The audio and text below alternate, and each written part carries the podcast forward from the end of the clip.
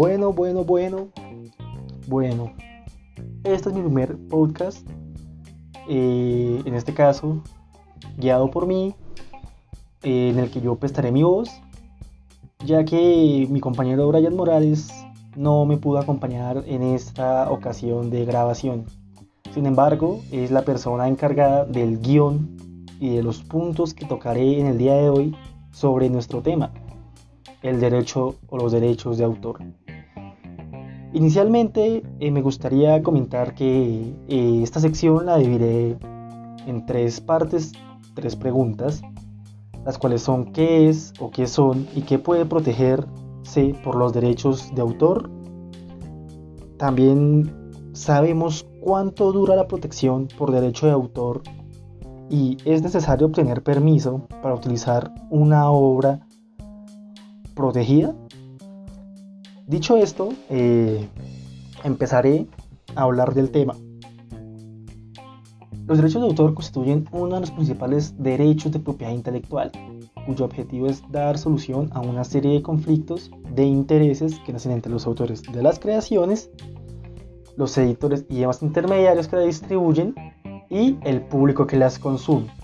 Un claro ejemplo, eh, un documento, eh, ya sea de algún autor literario, algún científico, que sea utilizado por algún estudiante, por ejemplo, la universidad militar, eh, pues hay que tener cuidado con esto. También me gustaría destacar que junto a los derechos de autor se encuentran los denominados derechos afines, conexos o vecinos, entre los cuales destacan eh, los derechos de los artistas, los intérpretes, eh, los derechos de los, de los, productores de películas, de obras, entre otros. Eh, también, ¿qué puede protegerse por derecho de autor? Antes de tocar este tema, me gustaría también resaltar que el término derecho de autor se utiliza para describir los derechos de los creadores. Las obras que se prestan a la protección por derecho de autor van desde los libros hasta eh, los mapas, dibujos técnicos y bases de datos.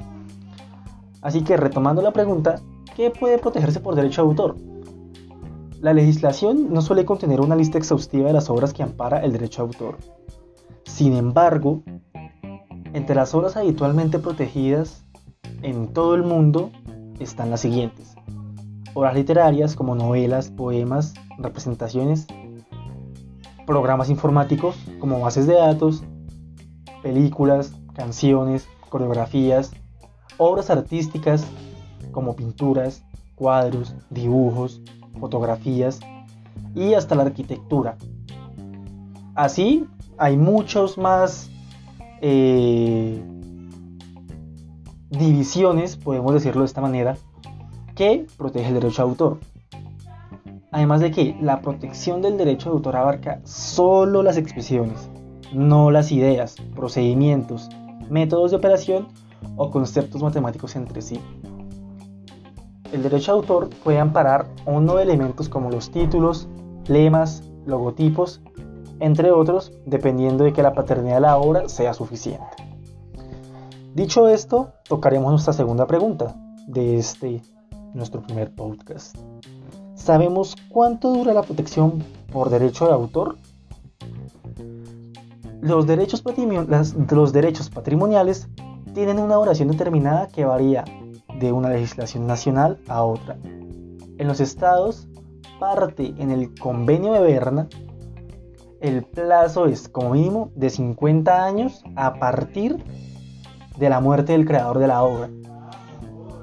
Así, en algunas legislaciones nacionales u otras, se prevén plazos de protección más largos o más cortos.